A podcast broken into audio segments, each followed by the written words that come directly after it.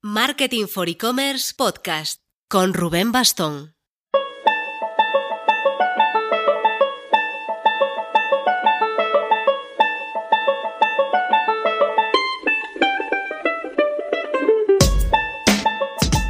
Hola marketers, esta semana pasada ha estado marcada como tantas otras por novedades de Google.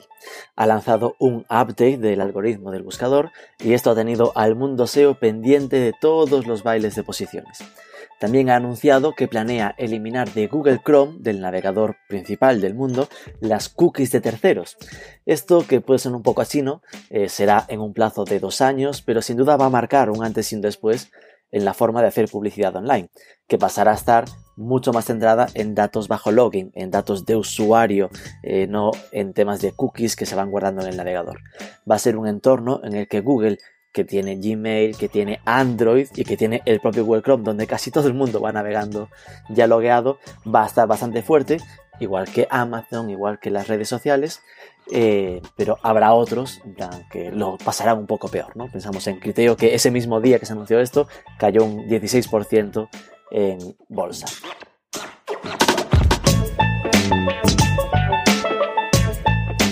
En el programa de hoy vamos a centrarnos en los Subscription E-Commerce, las tiendas de suscripción, también conocidos en sus comienzos como Discover E-Commerce o tiendas de descubrimiento. Son modelos de negocio basados en que la gente confíe tanto en ti que esté dispuesto a pagar un fee estable para recibir un envío recurrente cada cierto tiempo sea premarcado, sea más sorprendente, según el proyecto. Es algo que ahora vemos más o menos normal, con los modelos ya consolidados como Spotify o Netflix a nivel de entretenimiento, y que tiene su equivalente también en producto. Sin duda, es el sueño de cualquier e-commerce. Si hablamos a veces de la importancia de la fidelización, no hay prueba mayor de fidelidad que el que alguien pague por una compra recurrente como esta ya sin edie. Para ver cómo funciona, vamos a juntar tres ejemplos de subscription e-commerce diferentes. Birchbox, que es uno de los pioneros y referentes actuales de este modelo más en modo discovery de belleza, que te manda productos diferentes cada mes, representado por su managing director en España, Alex Valgona. También Vino Premier, un e-commerce de vino que ofrece, además de su e-commerce normal, digamos, el modelo de suscripción, ya más como un plan de fidelización que como modelo base de su negocio. Y de Vino Premier hablará Carlos Andonegui, su director general. Y Frankie the King, un e-commerce que aún está dando sus primeros pasos y que funciona sí o sí con suscripción. Es de comida para mascotas, te preparan su dieta y el modelo no es de descubrimiento. Sabes lo que va a llegarte, pero has de suscribirte para ir recibiendo cada X tiempo la comida de la mascota. De Frankie viene su CEO, Javier Estevez. Vamos a por ello, pero antes... Un mimo para nuestro patrocinador, Instant Credit. Instant Credit es una herramienta de financiación instantánea que funciona tanto para e-commerce como en establecimientos físicos para no perder ni una venta porque el producto cueste mucho y quizá hasta se salte el límite de gasto de la tarjeta del usuario. Es multifinanciera, lo que aumenta las opciones de que aprueben los créditos de todo tipo de usuarios en todo tipo de negocios y además trabajan a nivel internacional. Tenéis toda la info en instantcredit.net.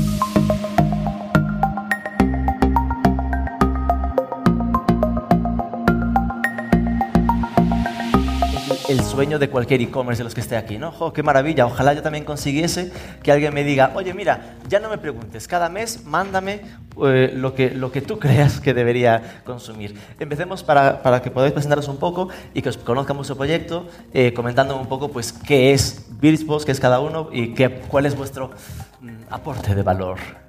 Cuéntame, Alex. Eh, bueno, en primer lugar, agradecerte la, la invitación. Es un honor estar aquí en este evento. Y algo que comentábamos hace un momento es que qué importante es la fidelización y cuánto invertimos precisamente en adquisición. Y por tanto, totalmente de acuerdo en, el foco del evento. Nosotros somos un e-commerce de belleza y cosmética, nacido en Estados Unidos hace nueve años. Tenemos presencia en Estados Unidos, Inglaterra, eh, Inglaterra, Irlanda, Francia, Bélgica y España. Y nos diferenciamos del resto de retailers precisamente con la suscripción. La suscripción nos permite llegar a nuestras audiencias ah, de una manera diferente y que nos tengan siempre presentes.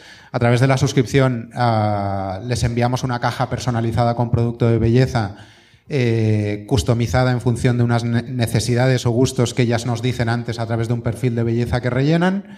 Y junto con el contenido que elaboramos in-house, ah, buscamos que tengan la mejor experiencia posible eh, con las marcas ah, que les entregamos en casa para que pasen de una manera lo más natural posible a la última fase, que es la de la compra de producto, con toda la información Ah, de prueba de producto, ah, también editorializada al respecto de todo lo que les explicamos y buscamos ponérselo fácil para que puedan comprar esos productos en la tienda. Ahora sí que están los modelos un poco más mixtos, ¿no? ahora sí que tú entras en Bitbox y aunque Bitbox te empuja mucho a, la fase de suscripción, ¿no? Eh, ya se ve más fácilmente la parte de tienda. En el caso de Vino Premier, por ejemplo, eh, ahí es más eh, evidente aún, o se ve más evidente directamente, eh, que tú puedes comprar vino, puedes escoger una botella, la que quieras, y después está el que también te recomienda, te anima, lo de Box Premier, que es la opción de suscripción. ¿Esto también fue siempre así o también fuiste cambiando el modelo? Bueno, nosotros con Vino Premier nacimos como una tienda online. Eh, y en el año 2012 lanzamos nuestro modelo de suscripción por todo esto que acabas de decir, ¿no? Para cualquier e-commerce, el tener eh, prevendidas, vamos a decir, una serie de productos y saber lo que tienes que comprar, pues te ayuda a negociar de otra forma con los proveedores, ¿no? Para nosotros era ideal, pero quizás lo lanzamos demasiado pronto aquí en España, la gente no entendía el modelo. Eh, pagaban el primer mes y cuando les pasabas el segundo... pero pues yo no he pedido nada. Claro, se, se, quejaban, entonces, bueno, pues tuvimos que ir eh, bueno, haciendo un poco ahí, de, ¿no? Eh, ajustando. Y bueno, pues para nosotros es un complemento que lo que nos eh, ayuda es pues a fidelizar y a tener una sensación de pertenencia ¿no? a, un club.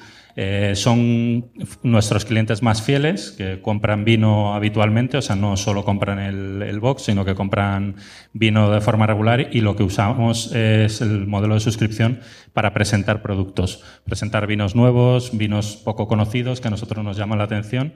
Con modelo Discovery, el cliente no sabe lo que va a recibir y es cliente que se fía de nosotros y que quiere probar cosas. Es decir, que sin duda serían, si nos imaginamos el RFM que nos enseñaba al principio Cortizo, los que estaban arriba a la derecha, los más fieles, los 7X de, valor de, vuestro proyecto. ¿no? Eso es, sí, sí. En el caso de Frankie the King, proyecto mucho más reciente, eh, ahí eh, también intentáis empujar, ¿no? Hay como una, una especie de eh, ok, tienes una mascota, no vas a comprarle comida solo una vez, así que eh, enséñame el asunto, en plan de cómo es tu mascota, tiene problemas, cuéntamelo todo para que yo te ofrezca producto, ¿no? ¿Cómo, cómo, cómo es vuestro e-commerce? sí, a ver, nosotros eh, lo, o lo que hacemos es justo adaptar, nos adaptamos a cada uno de los perros, vemos exactamente cuáles son sus necesidades en función pues, de la raza, la actividad, la edad, etcétera, etcétera, y en función de todo eso creamos unos planes personalizados para ellos y de forma recurrente, como van a tener que seguir comiendo, porque eso, todos los días comemos nosotros y comen ellos. Eh, pues bueno, es súper obvio al final está el, hecho de, la suscripción. Sí que es cierto que para montar un modelo de suscripción eh, necesitas aportar un valor en sí mismo en la suscripción. Es decir, eh, si tú tienes un producto y lo único que quieres es enviar de forma recurrente, si realmente tu producto es bueno y tu marca es buena, la gente va a volver. Eh, salvo que hagas cosas especiales como ese, plan Discovery o hagas algo que, llame la atención para ese modelo de suscripción. Entonces, en nuestro caso, hemos, eh, como estamos adaptando dietas especiales para cada perro, pues es obvio que, es un modelo que hay que encajarlo así pero también permitís que alguien compre solo una bolsa de comida, por ejemplo. Eh, no, eh, es, algo que nos preguntan mucho y seguramente choca mucho contra los, bueno, todos los manuales de negocio de da libertad al cliente para que ellos decidan cómo usar tu herramienta. Pero lo que hemos visto es que todas las, eh, bueno, es difícil comparar con otro producto porque no hay nadie haciendo exactamente lo mismo que nosotros, pero si vemos, por ejemplo, las latas húmedas, el comportamiento del usuario es de un producto súper eh, poco recurrente, muy, mm, muy de premio, de snack, etc. Entonces, al final, no tiene esa recurrencia que nos gustaría. Y además se mezcla pues, con, con misiones, con, nuestra misión de, bueno, mejorar la calidad de vida de los perros y resolver uno de los principales problemas, que es la obesidad. Eh, más del 30% de los perros tienen obesidad y, y si no estamos en su día a día no vamos a poder resolverlo. Entonces hay una parte también de significado de lo que estamos haciendo. Con lo cual, eh, hay que pasar sí o sí por ese formulario de que la gente os cuente la ficha de, la mascota y lo único que podrían llegar a hacer es, sí, sí, te compro durante seis meses y después darse de baja. Sí, justo. O sea, ahí sí que es cierto que siempre hay que dar una libertad al consumidor no, no, podemos atraparles. Es decir, esa... Aunque queráis, por ley. Sí, no, o sea, ahí no, no, no, no hay nada, ni permanencias, ni nada. De hecho, sufrimos mucho en ese sentido. Tenemos dos semanas de prueba. Espero que nadie la use para... para... ¿Esto no lo contéis por ahí? Eh, o sea, dos semanas de prueba con un descuento súper agresivo para, porque confiamos en nuestro producto y sabemos que la gente cuando lo prueba se queda. Ok. Eh, que en tu caso eso sería el, menos discovery de todos, ¿no? Porque al final eh, es un Después de esa ficha le hacéis una recomendación y normalmente respetaríais esa recomendación, salvo que haya algo que cambie por el camino. ¿no? Sí, justo. A ver, el cliente al final también tiene poder. Si después nos dice, eh, oye, mi perro, nosotros, por ejemplo, tenemos dos recetas, pollo y ternera. Mi perro me dice que esto no le gusta, pues te lo Eh, cambio. Un justo, frito. exactamente. Pero bueno, siempre respetando el, el- el plan. O sea, no, sí que nos vamos adaptando, tenemos flexibilidad en ese sentido. Ok. Eh, ya lo, casi te lo pregunto a ti antes, pero tenía previsto para aquí, así que respeté el momento. Eh, el reparto entre lo que serían los usuarios puntuales, bueno, las, las compras, ¿no? el volumen de facturación puntual, de las de suscripción. ¿Por dónde anda? Es decir, supongo que será, supongo que será por debajo del 20, ¿no? Pensando en el Pareto, pero... Sí, ¿qué nos en- para nosotros, el- lo estaba comentando antes, el, el modelo de suscripción es un complemento más eh, como ventaja para nuestros clientes.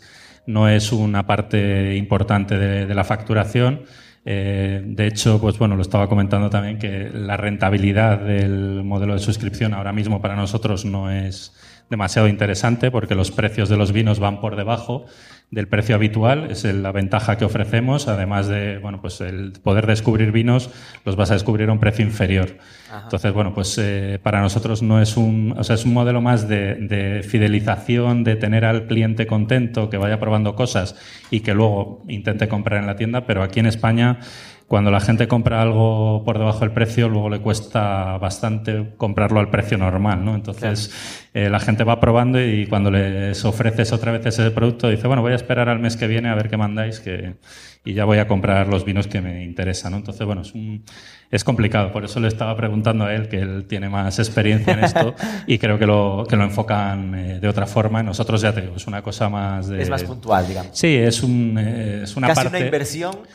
Era una inversión eh, y ahora pues lo, hemos enfocado más a eso, ¿no? A ofrecérselo a, nuestro club de socios, ofrecerlo en nuestras tiendas físicas y bueno, funciona muy bien para regalo. Lo que digo es, cuando alguien va a regalar vino, siempre le ofrecemos el box porque es, si tú vas a regalar vino a una persona, eh, puedes regalarle una suscripción de tres o de seis meses y le llega una caja tres veces, o sea, una vez al mes durante tres o seis o doce meses y se acuerda de ti cada vez que le llega la caja, ¿no? Entonces la gente lo agradece mucho y ahí por ahí sí que vamos creciendo. Pero bueno, no es un, ya te digo, no es nuestro negocio principal, que sigue siendo la venta normal a través del e-commerce y luego pues la parte de, de tiendas físicas y esto sería la parte más pequeña, vamos a decir. Y entre, bueno, ya que estamos, entre e-commerce y tienda física, empezasteis con e-commerce vosotros, ¿no? Sí, empezamos con e-commerce en el año 2008 y bueno, sigue siendo una parte, o sea, estamos ahora mismo en un 60% del e-commerce y bueno, como hemos abierto varias tiendas, tenemos aquí en España y en México, un total de 12 ahora mismo, pues eh, va sumando, la parte de tienda física va sumando, pero el e-commerce eh, todavía se mantiene por encima. En vuestro caso supongo que es el 100%, el tema de lo, lo suscrito, porque no dejáis alternativa. A ver, Alex, que nos cuenta de cómo se reparte. En- nuestro caso, ah, bueno, es, es un poco diferente al que comentaba Carlos. Eh, nosotros captamos ah, a través de la suscripción siempre. De momento no estamos invirtiendo recursos en captar directamente para la tienda, a pesar de que es abierta. Entonces, eh, lo que sí buscamos es que las suscriptoras pasen a la tienda ah, lo antes posible. Y lo que estamos viendo es que en el momento en el que se activan en tienda, aumentan no solo el lifetime value porque están comprando en tienda, sino que también tienden a, per- a permanecer más tiempo suscritas ah, con nosotros. En cuanto a datos, aproximadamente el 50% de las suscriptoras acaban comprando en nuestra tienda online. Y actualmente entre el 20 y el 30% es lo que supone nuestra tienda respecto del total de negocio que generamos. es decir, que el 70-80% sería la suscripción y el Eso 20-30% es. la tienda. ¿vale? Con lo cual vosotros sí que es un modelo centrado en la, en la parte de, de, suscripción. Sí, a ver, en un primer momento uh, buscamos eso, uh, presentarnos ante las audiencias con la suscripción, captarlas, es algo diferencial. Que, que de hecho las, caji, las, cajas de Birchbox son casi pruebas, ¿no? Es, es, ese punto de te enseño la prueba de un producto casi para que después compres en la tienda el producto grande si te gusta. ¿no? Exacto, exacto. Nosotros... Eh, entregamos uh, mini tallas o muestras deluxe, que es como las llamamos, para que puedan probar el tiempo suficiente eh, si ese producto es ideal para ellas o no, para que luego lo puedan comprar.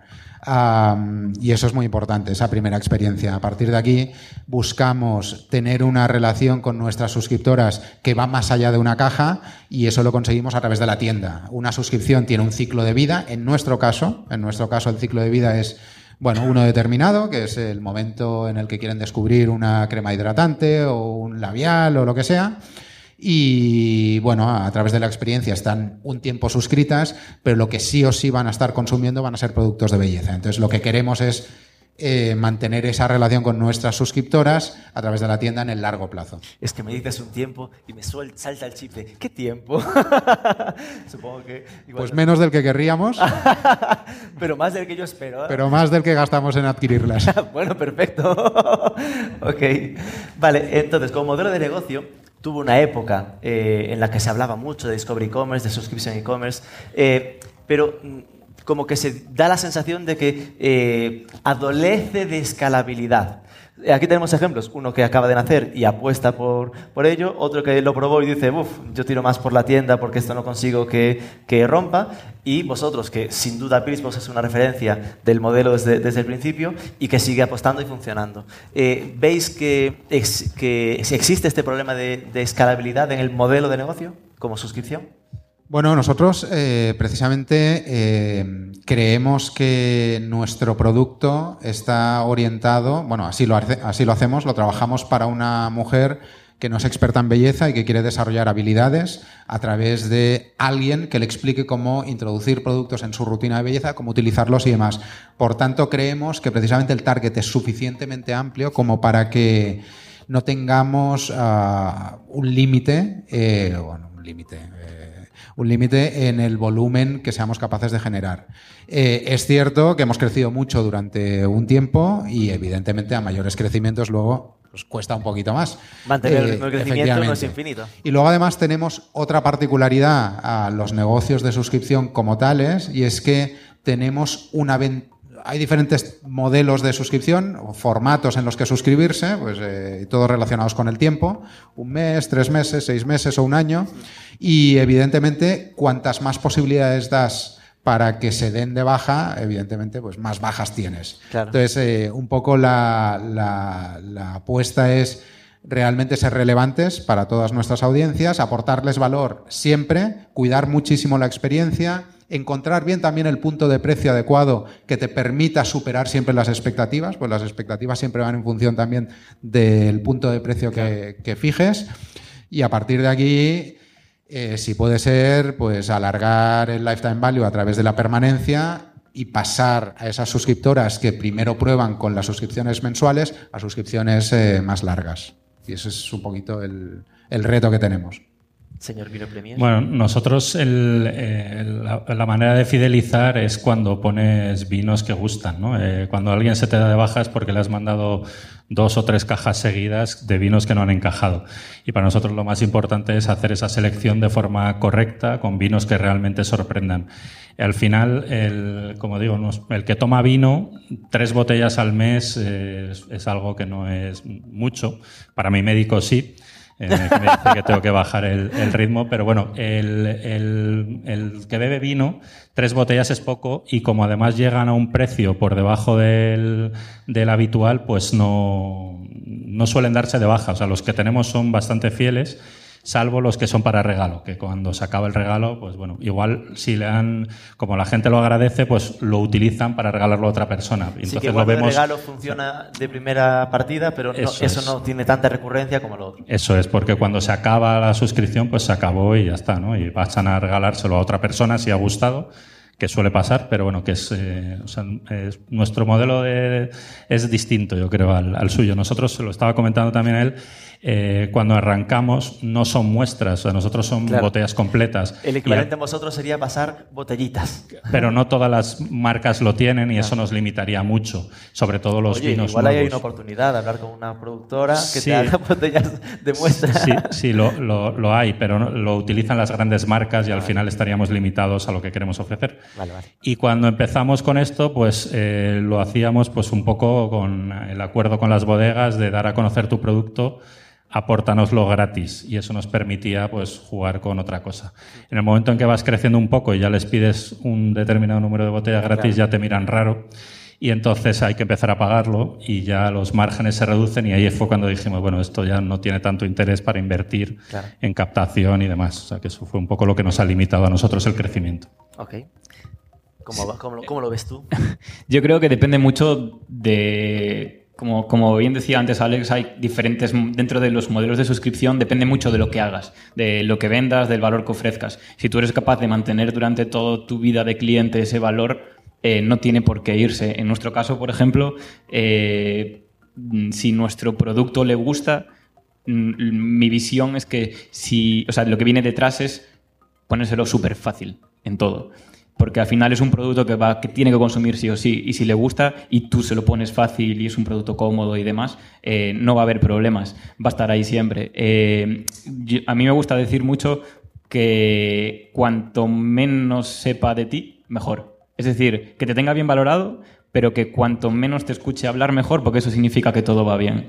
Entonces, yo creo que sí que es, eh, en ciertos modelos, en concreto hablo por el nuestro, que es fácil que una vez que le pones, se lo pones sencillo y la calidad es la que busca, esa, ese encaje de propuesta de valor con lo que ese, ese cliente está buscando, es fácil mantenerlo en el tiempo y escalarlo.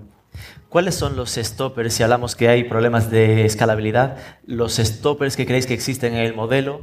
Sé si son tema de precio, tema de localización, porque Brisbane es internacional, si en Estados Unidos va mejor que aquí, no sé si notáis cuáles son los problemas para crecer y cómo, qué hacéis para arreglarlos, para evitar fricciones.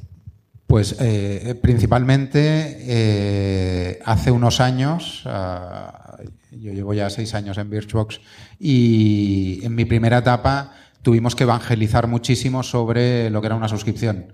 Las suscripciones se asociaban a suministros, a compañías telefónicas y sabemos eh, lo traumático que puede llegar a ser eh, salir de alguna de ellas.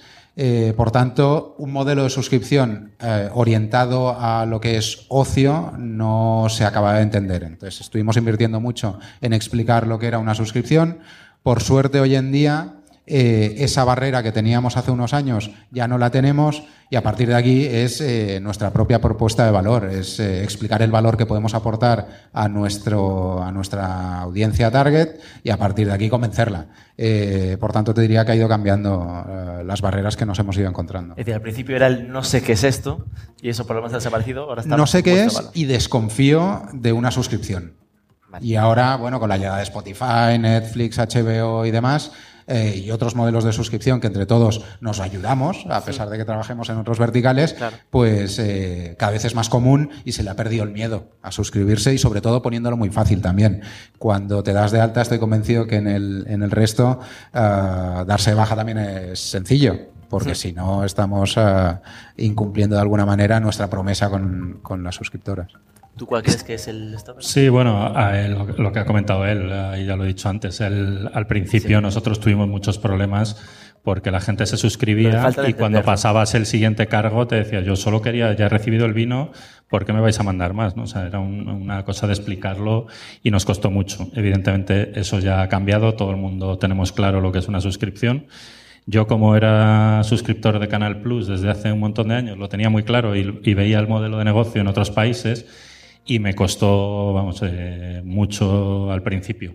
Ahora, pues bueno, el, el- vuelvo a lo mismo, ¿no? El, el- el que el producto que te llega no es, en nuestro caso, no es como algo como una necesidad, ¿no? Que creo que es donde encajan más los modelos de, de suscripción. Pues en Estados Unidos hay temas de afeitado, eh, de temas de bueno pues menstruación para las mujeres, Hace que es algo muy recurrente y que tienes que usar sí o sí. Y creo que donde mejor funciona es en algo que no te aporta mucho valor ir a comprar a ningún lado y que sí que necesitas mes a mes, ¿no? Entonces eso ahí creo que sí que, que funciona porque es, bueno, yo cuando nació mi hijo, eh, siempre lo cuento, ¿no? Que el, que el tema de los pañales, un día me encargaron comprar pañales, se me olvidó y tuve un problema en casa. Y desde ese día me suscribí a una, a una historia de suscripción de pañales para que llegaran todos los meses. Yo pregunté cuántos pañales gastaba el niño y qué tal, y todos los meses me llegaban y no volví a tener un problema. Entonces me solucionaba una historia, ¿no? Entonces creo que el modelo de suscripción va por ahí, ¿no? El, el tener algo que sea eh, necesario en un una fase de tiempo, pues yo qué sé, cápsulas de café. Si tú sabes que te tomas dos cafés al día, pues vas a necesitar 60 cápsulas al mes, ¿no? Pues todos los meses mándame 60 cápsulas porque no es algo que me aporte ningún valor ir a comprar o estar pendiente de ello, ¿no? Te está haciendo ahí la es- campaña. ahí creo que es donde funciona Sí, mejor. sí, totalmente. De hecho, de hecho, me hace gracia porque eh, antes de arrancar con Frankie, eh, bueno, en esa fase de exploración de modelos de negocio y demás, bueno, nom- nombró dos de los que Mailola, y no sé si son los que te referías de higiene íntima femenina en Estados Unidos, y, pañales y demás. Bueno, al final, son los, al final hablamos de consumibles. Eh, ¿Qué pasa? Que ahí hay una serie de consumibles donde Amazon, por ejemplo, está, mm, bueno, en, en los donde tienes muy poca propuesta, o sea, son de, bajo valor añadido, por así decirlo, Amazon puede entrar. Eh, pero bueno, no sé, o sea, hay stoppers. Yo creo que ya lo, lo que decía un poco antes, sobre todo en suscripciones de productos.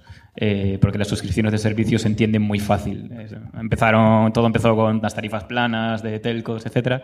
Eh, ahora hablamos de productos. Eso es más complicado. Hay una entrega. Entonces, si pones eso de una forma sencilla, eh, no debería haber problemas. Pero ese es el principal stopper para mí.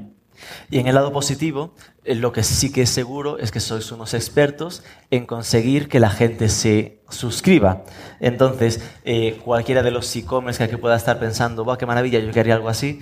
eh, ¿Cuáles son las claves para, de algún modo, convencer a los usuarios para que se lancen no solo a comprar algo individual, sino a, a ser convencidos a una suscripción estable? Eh, yo creo que todo radica en la transparencia de cómo va a ser esa suscripción, en dar flexibilidad y que la gente pueda hacer eh, ese pausar la suscripción, cambiar fechas de entrega, hacer un poco lo que quiera con, con ella y, y, o sea, todo al final gira en torno a qué estás contratando. Yo creo que esa es el- la principal herramienta que hay que dejar clara al cliente. Es decir, que quede claro que es una suscripción, que no haya ninguna duda, lo comentábamos Justo. de que al principio no lo entendían. ¿no? En nuestro caso es diferente, también porque la esencia de las suscripciones son diferentes. Eh, el tipo de consumo que vuestros clientes o vuestras clientas buscan con vuestra suscripción es uno y el nuestro es otro. Nosotros eh, siempre decimos que eh, vendemos a través de la ilusión que generamos.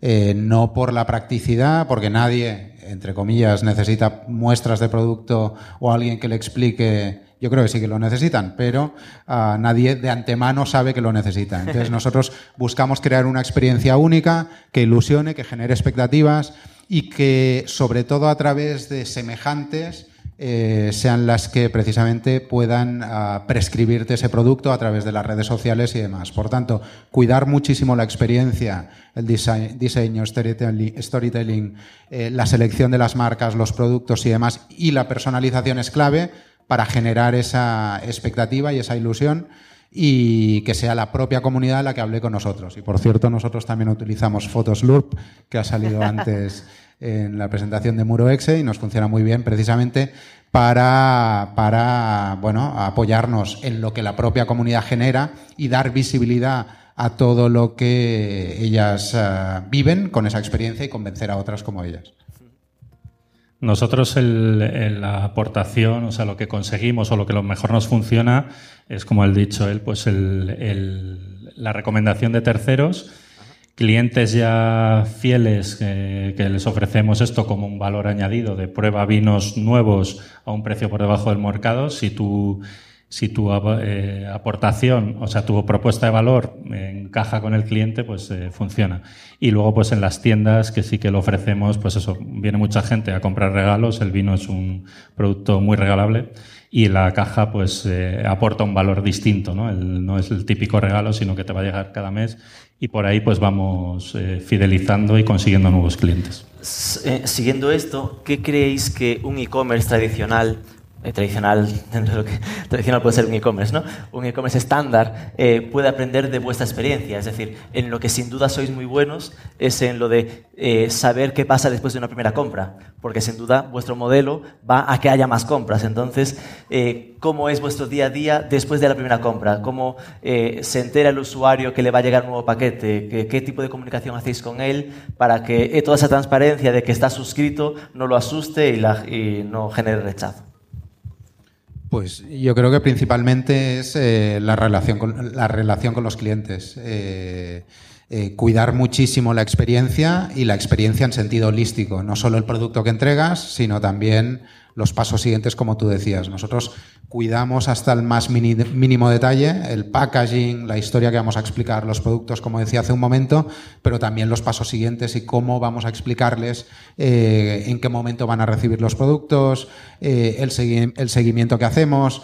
Eh, y demás. Y creo que ahí los e-commerce, bueno, en general estamos todos mejorando ah, muchísimo, pero en, en, especial los modelos de suscripción que dependemos de esa fidelidad y de, por tanto, mm, cubrir como mínimo las expectativas que generamos, tenemos que cuidar todos los puntos de contacto y eso para nosotros es clave.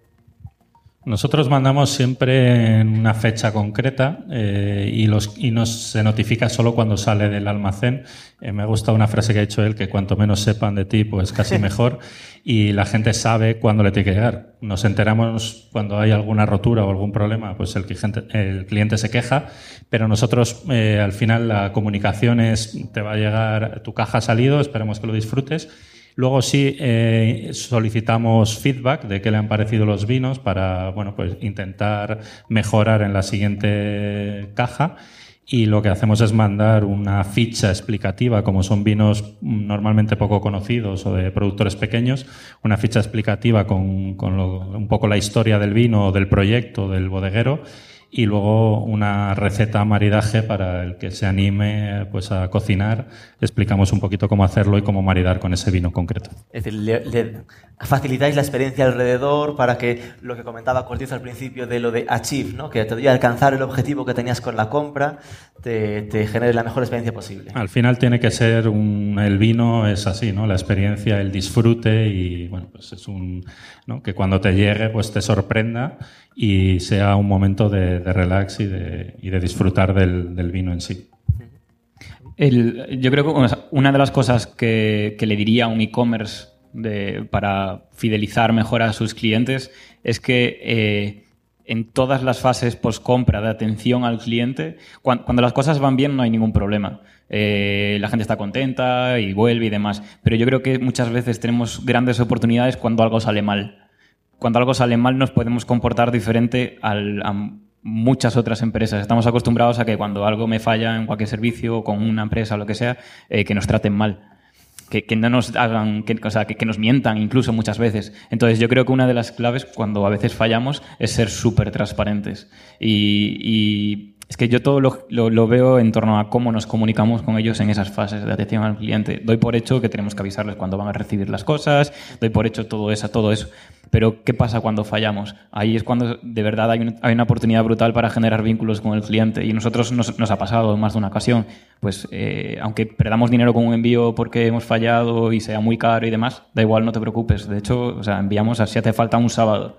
Eh, que es súper caro y demás. Entonces, eh, yo creo que eso es lo que de verdad fideliza al cliente. Cuando las cosas van mal, ¿cómo actuamos? Ok. Eh, ¿Cómo creéis que está evolucionando, que va a evolucionar el, el sector e-commerce eh, en lo relativo a el gran, eh, el gran elefante que está entrando en el sector, que ya ha entrado lógicamente, que, es Amazon? Esto acabará siendo que compraremos en Amazon igual que ahora buscamos en Google, es el estándar y todos venderemos dentro de Amazon y punto, o se conseguirá mantener un poco eh, la cuota de mercado de e-commerce individuales como los vuestros. Cortizo publicó hace tiempo una cosa que decía que eh, Amazon quiere todas las galletas, ¿no? Y es como que quiere todo el negocio de todos los sectores y, bueno, pues el, miedo que tenemos todos está ahí, ¿no? Yo esta semana me he reunido con, con varias bodegas y me han comentado que la semana pasada una delegación de Amazon se había reunido en, en un hotel en La Rioja con un montón de bodegas para comprarles vino con unas condiciones en plan dinero por adelantado, cantidades muy grandes, el precio me lo pones tú, yo simplemente voy a cargar mi margen, bueno, unas condiciones que, los bodegueros desconfiaban y la parte buena que tiene nuestro sector es eso, ¿no? que es un sector muy tradicional y les suena todo un poco raro todavía, pero bueno, eh, acabarán entrando y en Estados Unidos el tema vino ya está. Aquí en España eh, de momento no permiten o lo tienen muy controlado porque la logística del vino es muy especial, pero bueno, temas logísticos para Amazon pues les da un poco igual y al final entrarán. Nosotros estamos ahí, vendemos una parte pequeña, ¿no? trabajamos con un catálogo de 6.000 productos en nuestra tienda y en Amazon trabajamos 400. Entonces, bueno, pues acabarán haciéndolo y, bueno, pues no sé cómo competir con eso, no tengo, ya me gustaría, si alguien sabe, pues o, lo ha encontrado la clave, que nos lo cuente a todos, que, que, nos vendrá bien. Es decir, que vosotros sí que estáis vendiendo ya directamente dentro de Amazon con parte de vuestro catálogo. Sí, trabajamos en, Europa y en México también, pero con un catálogo pequeño de productos que a nosotros nos interesan.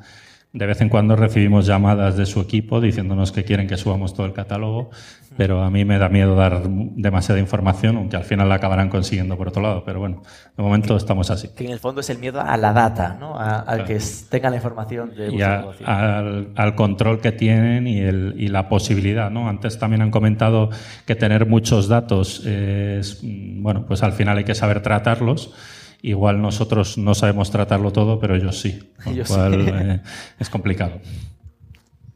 Eh, yo, si ponemos antes, por ejemplo, el caso de Muroexe, eh, yo creo que si creas una marca la suficientemente potente como para que te compren por tu marca y no por tu producto, por supuesto tu producto pues tiene que hacer algo, si no, no vas a tener esa recurrencia y demás. Pero si, si tu marca es suficientemente potente, eh, es tu única, o sea, la única forma que tienes de distinguirte eh, de Amazon. Si, por ejemplo, hablamos de MuroExe, imaginaros MuroExe en redes sociales haciendo sus campañas, etcétera, etcétera, y con sus tiendas eh, offline. Imaginaros, ellos tienen el poder de decidir, vendo en Amazon o vendo en mi tienda. Si, si, si, deciden no vendo en Amazon y solo vendo en mi tienda, la gente que le guste, solo, o sea, que conecte por la marca, va a acabar yendo a su tienda. Entonces yo creo que en gran parte está en nosotros el decidir si Amazon, si nos tiramos a Amazon, pues obviamente Amazon va a ganar. Si no, tenemos, está en nuestra mano qué canal de venta vamos a usar.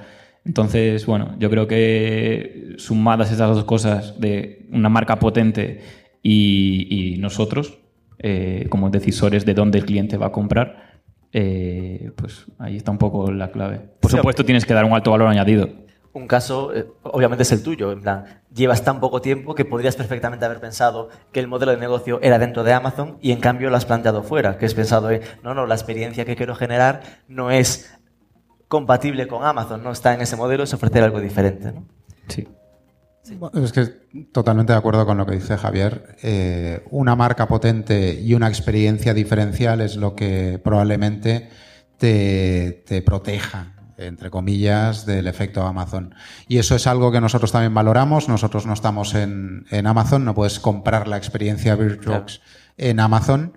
Eh, sí es verdad que en algún país lo que estamos haciendo es eh, utilizar sus grandes audiencias para redirigir tráfico fuera de Amazon. Estamos haciendo anuncios en Amazon para llevar a nuestro e-commerce. En Amazon hacia vosotros. Sí. Y está funcionando relativamente bien, pero eso es lo único que hacemos con Amazon de momento.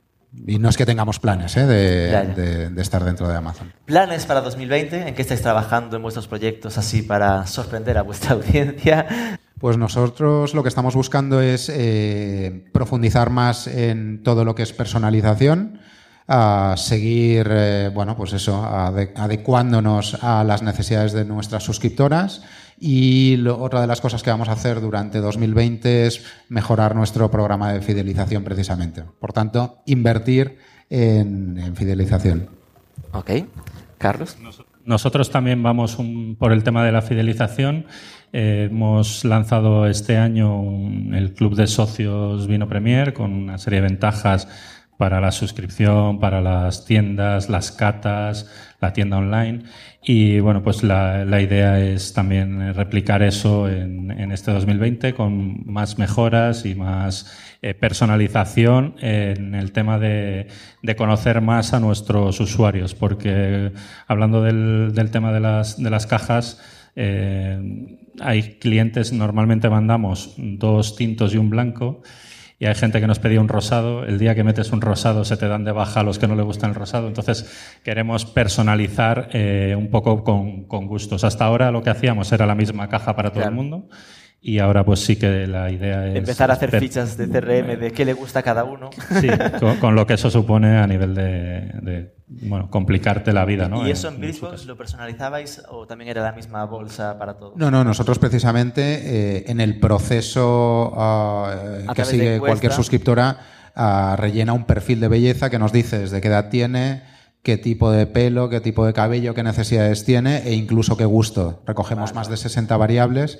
que con eso luego al final, en función de los productos, las marcas que participan en campaña con nosotros, configuramos diversos tipos de caja y creamos entre cinco tipos de caja y hemos llegado a crear más de 30 tipos de caja diferentes cada mes. Cada mes varían. Vale, vale. Javi. Bueno, nosotros estamos en una etapa completamente diferente a ellos. Eh, llevamos solo nueve meses en el mercado y, por supuesto, nuestro objetivo ahora es seguir mejorando la experiencia, aprendiendo de los clientes que ya tenemos y, luego, además, pues eh, por, por, nuestra situación actual necesitamos llevar esto digamos, o sea, seguir escalando, seguir eh, creciendo en número de clientes para, para que, ese feedback que recibimos y que nos ayudan a mejorar todo el producto esté basado en más, más cantidad. Al final es una etapa en la que estamos todavía aprendiendo muchas cosas, pero sí que somos ambiciosos y queremos crecer muy rápido en, volumen de clientes. Y luego tenemos un par de proyectos en mente eh, que haremos pruebas, no se pueden decir. pero, ahora, ahora no nos digas esto. bueno, ya lo veréis. ¿Vale? Pues muchísimas gracias, Alex Balbona, Carlos Andonegui, Javier Estevez. Un aplauso, por favor, para ellos.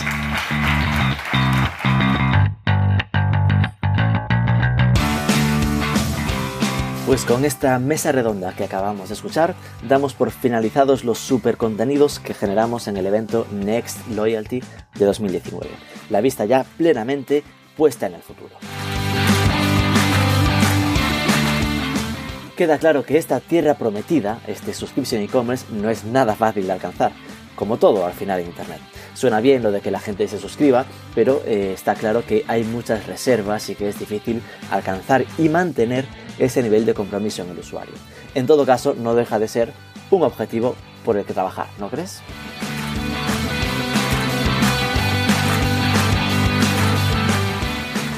Nos vamos al micrófono Rubén Bastón, director de Marketing for E-Commerce.net, Marketing 4 E-Commerce.